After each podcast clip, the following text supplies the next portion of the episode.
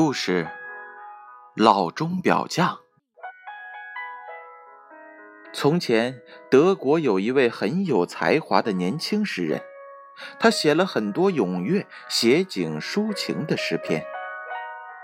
可他却很苦恼，因为人们都不喜欢读他的诗。这到底是怎么一回事呢？难道是自己的诗写的不够好吗？不。这不可能！年轻的诗人向来不怀疑自己在这方面的才华。于是，他去向父亲的朋友，一位老钟表匠请教。老钟表匠听后，一句话也没说。他把他领到了一间小屋里，里面陈列着各式各样的名贵钟表。这些钟表，诗人从来都没有见过。有的外形像飞禽走兽，有的会发出鸟的叫声，有的能奏出美妙的音乐。老人从柜子里拿出了一个小盒，把它打开，取出了一只样式特别精美的金壳怀表。这只怀表不仅样式精美。更奇异的是，它能够清楚地显示小星象的运行、大海的潮汛，还能够准确地表明月份和日期。这简直是一只魔表，世界上到哪儿去找啊？诗人爱不释手，他很想买下这块宝贝，就开口问表的价格。老人微笑了一下。只要求用这一个宝贝换下年轻人手上的那一只普普通通的表。诗人对这块表真是真爱之极，吃饭、走路、睡觉都带着它。可是过了一段时间之后，渐渐的，他对这块表不满意了起来。最后，竟然跑到了老钟表匠那儿，要求换回自己原来的那块普通手表。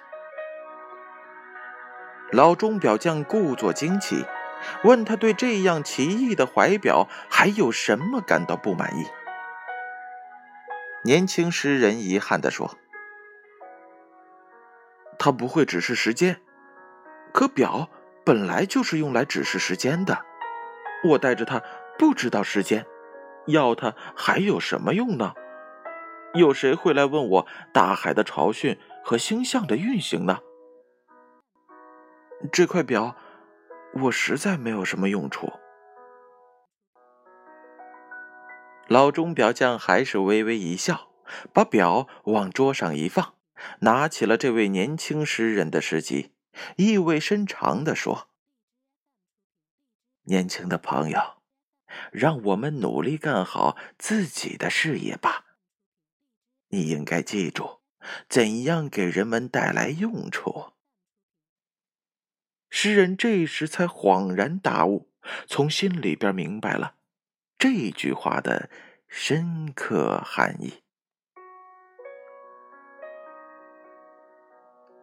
小故事，大哲理。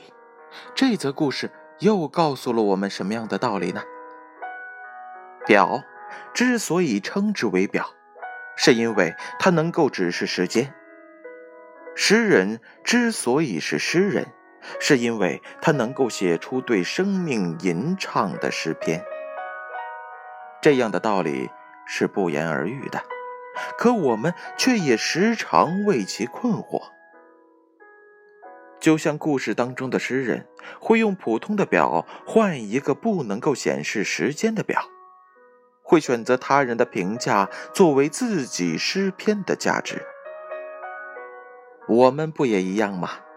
我们在确信事物的不同当中，忽视了有一些东西的不可代替，忽视了他们带来的不同用处。